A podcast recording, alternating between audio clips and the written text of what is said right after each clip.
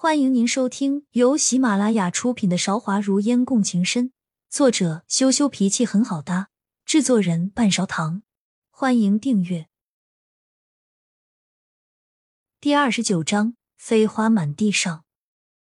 作为一个杀手，于飞第一次杀人的时候，反应比梦烟还要剧烈，直接就吐了出来，几天几夜内心都是焦虑的。所以梦烟的情况还算正常。也没有出言安慰他。小姐，小姐。窗外响起秋娘的呼唤声。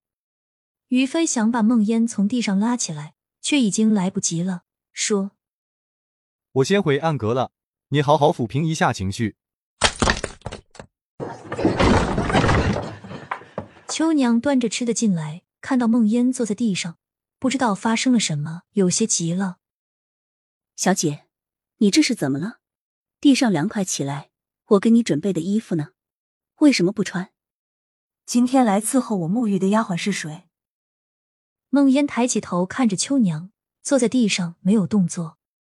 秋娘陪着梦烟蹲在地上，答道：“丫鬟，什么丫鬟？我知道小姐你沐浴的时候不喜欢别人看着，没有派丫鬟伺候小姐你沐浴啊？”梦烟又问道。那你为什么只给我准备了中衣，没有放好外袍？我就放在中衣下面，小姐你没看到吗？秋娘意识到有些不对，声音都带着丝丝焦急。我明白了，是他派人来了。孟烟早就知道了，一定是他，逃不掉，还是要反复的确认。秋娘上上下下摸着孟烟的每一个地方，问道：“那小姐你怎么样了？没事吧？”刚刚发生了什么？梦烟不着痕迹隐去了脚上的血迹，透露出疲劳的样子，说：“他只是吓吓我。你先下去吧，明天还有很多事情要处理，我想早点睡了。”那这刚刚做好的五谷凤爪和红烧猪蹄呢？秋娘知道梦烟不想说，也不再问什么，指着桌上刚刚做好的可口小菜，还有冒着热气的香喷喷的米饭。梦烟摆摆手，想到于飞还没吃东西，说：“我等下吃，现在很晚了，你就别进来收盘子了。”好，那小姐我先出去了。秋娘对梦烟的命令没有质疑，扶着梦烟坐在凳子上。秋娘，梦烟突然叫住正要离开的秋娘：“怎么了，小姐？”秋娘以为梦烟有哪里不舒服，很是关切。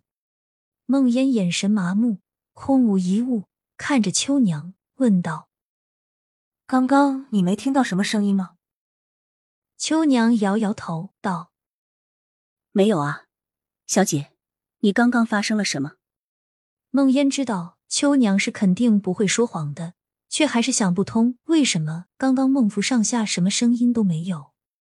为了不让秋娘起疑，梦烟摇摇头说：“没什么，你先去睡觉吧。我等等还看会账本就睡了。”好不容易等到秋娘走，于飞闻到饭菜的香味，一个翻身就从暗格里面出来，一顿胡吃海喝。梦烟，你之前跟我说过，青梅竹马的哥哥是因为你把显贵的女儿推下水，名声不好，才没娶你。那个达官显贵是不是就是今天晚上派人来刺杀你的人？于飞的眼睛小心翼翼的带着试探。对，梦烟点点头说：“他就是天下首富安定王。”你为什么会把他女儿推下水？于飞对他的身份并不吃惊，只是不解以梦烟的性子，为什么会去做这种傻事？梦烟不想提起往事了，见于飞已经吃完了东西。便说：“我也不知道，也许是出于嫉妒吧。那时候情况紧急，脑子里什么都来不及想。”那于飞还是不信，还想要问些什么。好了，吃完了东西就去睡吧。过去的事情了，以前每次他都是小小的警告我一下，这一次不知道为什么会真的动了杀心。长夜漫漫。梦烟不想再说下去了，不想要再提起那些往事，没有回答于飞的问题，每当回忆起当年的事情，爹娘临死前凄凉的景象就会在眼前浮现。翌日风平浪静，孟府仿佛什么都没发生过。万年来送账本，孟烟不过询问了几句店铺里面的情况，就放他走了。想起昨天晚上和赵韶义的约定，孟烟迅速看完了今天的账本。白天于飞不适合出门，秋娘安排了马车把梦烟送到妙音阁附近，转转悠悠才甩开跟在他后面的仆从。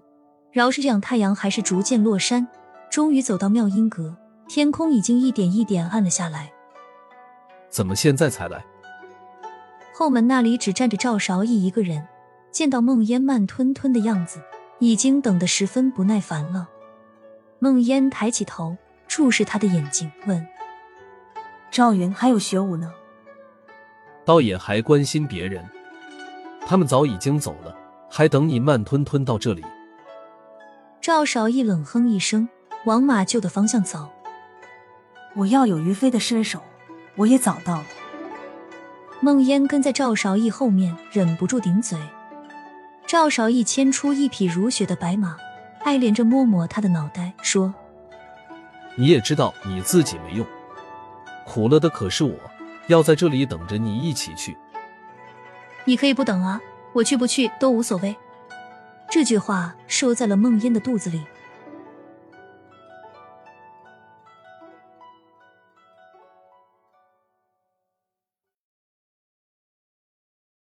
亲爱的听众朋友，本集已播讲完毕，欢迎您点赞、评论、订阅专辑，下集更精彩。